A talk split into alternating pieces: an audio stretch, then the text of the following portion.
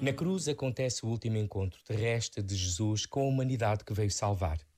E na boca dos chefes religiosos, dos soldados e de um ladrão são repetidas as tentações do início da sua vida pública. Salva-te a ti mesmo. Faz com que acreditemos saindo dessa cruz e salva-nos também a nós.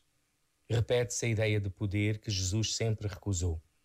São inúmeras e variadas as ideias sobre o poder.